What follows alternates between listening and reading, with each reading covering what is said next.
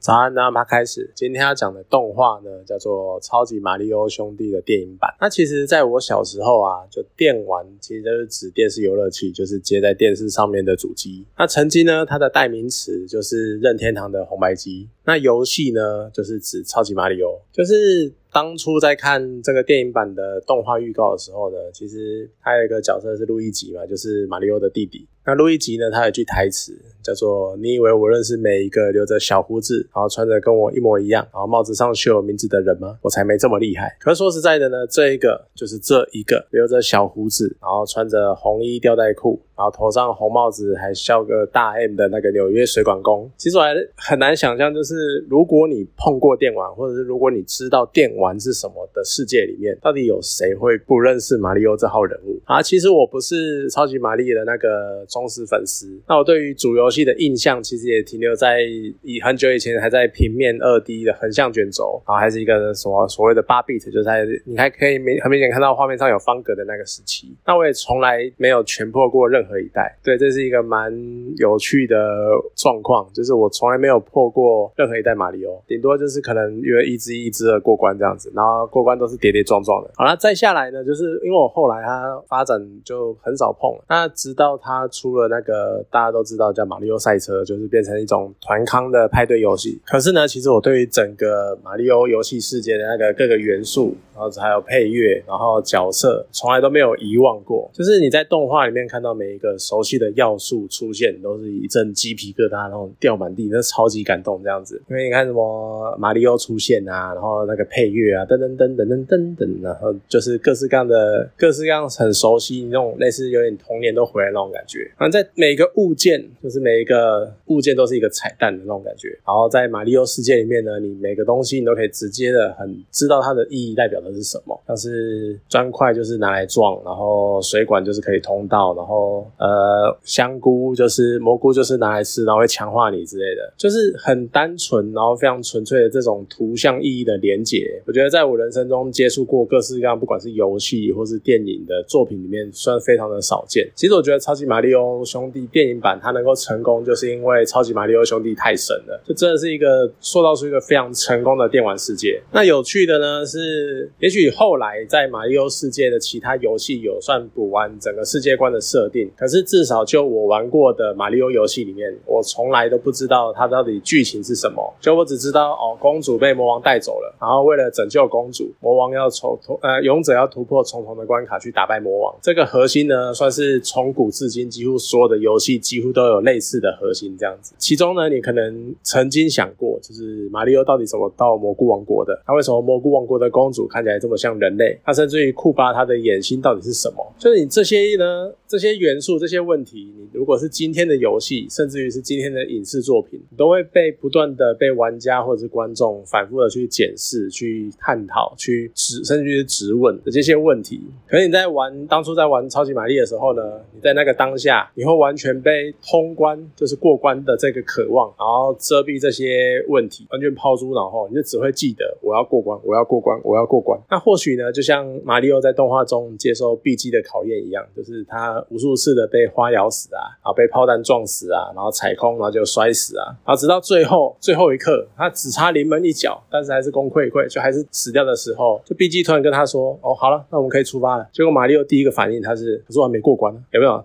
在那一瞬间，他好像忘了他一开始的目的是他尽可能尽快的去就地，他只想要克服这一个莫名其妙该死的考验关卡，他只是想要通关，他只想要达成完成的那个感觉。我觉得这就像是当初每一个曾经玩过超级马里奥的人一样，就是你完全忘了你的目的到底是什么，你的目的就只剩下过关这件事情。好，可是毕竟动画它不是游戏，它还是需要一个很完整的主线的故事去。做成一部动画，你不太可能就是毫无目的的真的摆一个，就像你可以想象你在电视上面看一个半小时的真人快打嘛，应该没办法想象吧。然后像这次电影版呢，它选择了用最用最直接、最简洁的方式，然后把每一个你曾经可能对马里奥世界有过的疑问全部串起来，然后所有的剧情呢都紧贴公主被魔王带走了，然后要拯救公主，勇者要突破重重关卡去打败魔王的这个核心。他又用那个很个性鲜明的角色去颠覆了观众对于这些身份的刻板印象，然后也不至于就是太正式正确，就比如说最常讲的改肤色之类的，或者有什么很拿一些大道理啊，在那边讲说说教啊，然后呃跟你讲说人就是要怎样怎样怎样，或传达什么很崇高的理念之类的，没有，他就是没有这些元素，然后因为这些元素很常还会引起观众的反感，他就是很单纯的把整个故事，把整个马里奥的故事讲完这样子而已。我觉得这也有可能就是为什么影评在上映前的时候，影评的评价是非常的不好，可是上片之后，一般的观众却是佳品如潮。你可以看到一代，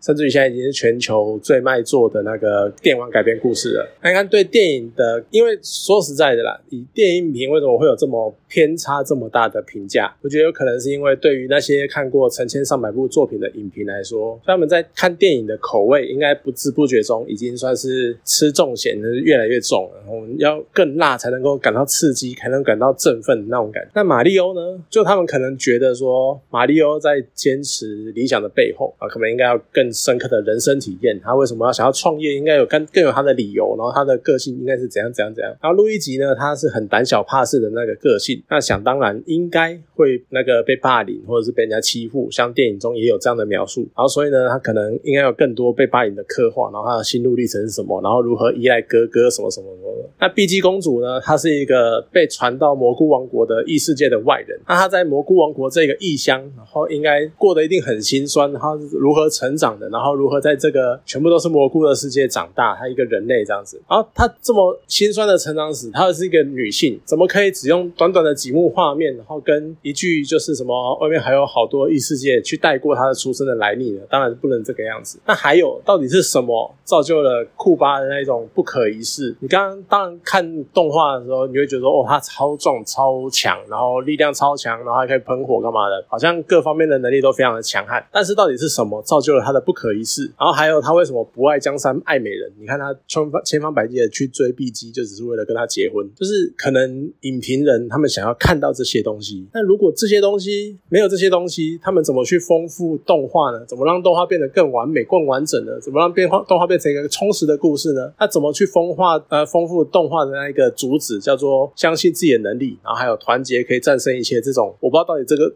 主旨有没有存在啦，就作者到底有没有，编剧到底有没有想要表达这件事情？搞不好只是甚至于是影评，甚至于是我的一厢情愿的认为的主旨这样子而已。就可能对影评人来说，他们对这个电影有一个可能不太正确。过高的期望，可是我觉得有可能是影评他们在无意识之间，他们过度的把电电影视为一个文化的载体，然后他们忘记了电影其实也是一种单纯的娱乐。就是我观众进戏院，我不一定是要追求什么高大上的人生意义，或者什么社会正义，或者什么各种各式样的议题。可能观众进电影院就只是为了想单纯想要放松心情，然后回顾那一个曾经充满欢乐的生活。就是我每天放学回家，就是打开马里奥，然后开始边看着马里奥过关这样子。然后呢？可能也对荧幕上每一个简单然后又可爱的角色感到动心，感到觉得哦超可爱超可爱。像马里奥变成猫的时候，那个猫爪，甚至他在最后打败了奎呃 奎奇刚之后，还在那个啊东奇刚之后，还在他身上踩踩，这样就很可爱。然后还有我很喜欢的角色就是那个黑猴，他们虽然只是有点类似跑龙套的，就是带领路易吉的狱卒，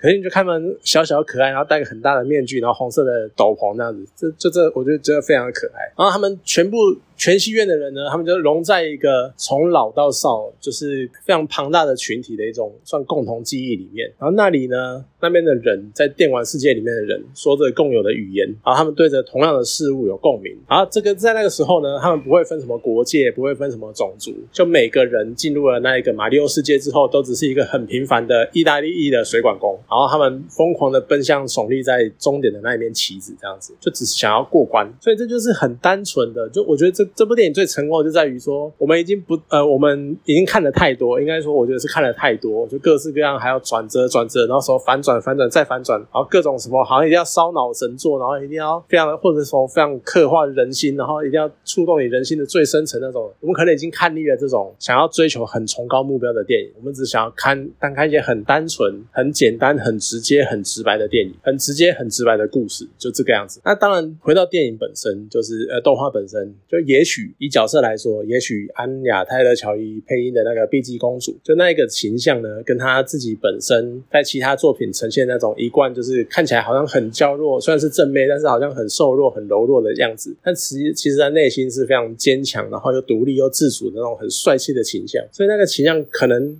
相对来说非常的强烈。那杰克布莱克呢？他配音的是库巴，然后颠覆了外形会带来那种刻板印象，就是他，你看他背上都是什么尖刺的壳啊，然后又超大只的，然后那个嘴巴又是尖刺啊、尖牙什么的，然后又会喷火啊，然后感觉他的形象一定心情一定非常的暴躁啊，甚至于非常可能非常暴虐，就是暴君的那个样子。就搞半天呢，他其实非常的柔情，然后他非常的深爱碧姬，然后疯狂的想要找碧姬结婚这样子，然后再加上就是非常深情，然后非常洗脑的那个碧姬之歌，就是。他真的有一种很独特的嗓音，然后让你听完之后看完好几天，然后我都忘不了那个旋律这样子。我就一直脑中不断的 B G B G B G，就一直环到那个声音这样子。对比那个 B G 跟库巴相比之下呢？就马里奥跟路易吉，他们就有点过于朴实，然后还有不知道该说是这应该算是优点还是缺点的，就是他们太忠于原作，就以至于在跑片尾名单之前，我都还以为就是马里奥跟路易吉是原本的游戏的配音员，就是因为叫做查尔斯马马尔蒂内的先生配的，甚至于搞不好还就是由他们两个配，呃，由他来配还搞不好还比较好。就直到我看到哦，原来马里奥是克里斯普雷特跟那个路易吉是查理戴他们去配音的，那克里斯普雷特。讲名字，所以我觉得可能稍微悲哀一点点，就是讲名字你我还不知道是谁。但是如果讲到漫威的星爵，你可能就知道是谁了。那再来是查理戴，查理戴是谁呢？其实可能也很多人不太熟他是谁。但是如果你有看过一部电影叫做《环太平洋》里面，他就是那一个有点神经神经的科学家，就还跑去跟怪兽做脑部连接那一个。然后看到他们，我才知道哦，原来是他们两个配的。哦但是就有点感觉好像谁来配都可以那种样子。那原配音员呢，就是我刚刚讲的那个查尔斯马尔蒂内，他是。原本配马里奥跟马路易吉的人，其实也有参进这一部电影里面的制作。然后他配了马里奥的老爸，然后还有一个就是在片片子一开始的时候，就有一个陪兄弟俩看完他们拍的广告的那一个人，那个路人，他做出了马里奥跳，然后喊了一声哇呼的那个路人，就是你听到他讲喊哇呼，然后他讲那个那个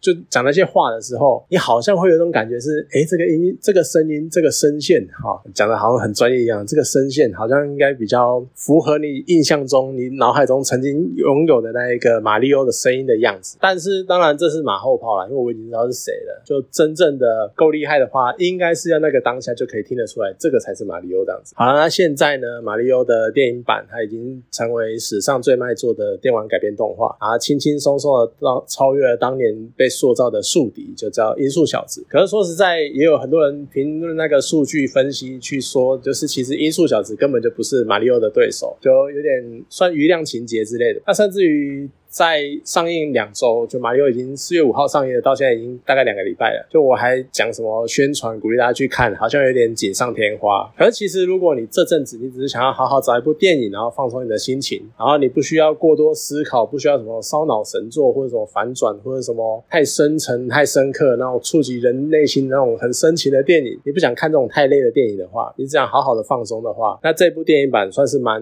适合你的那种合家观赏的选择。那当然，我前几天。介绍那个《龙与地下城》，还有《捍卫任务》也不错。就我觉得至少在那一群那群光头还有肥姆利，嘿，那出来是飙车之前呢，可以带来一个很不错的娱乐效果。好，今天这部电影呢就讲到这边，好，谢谢大家。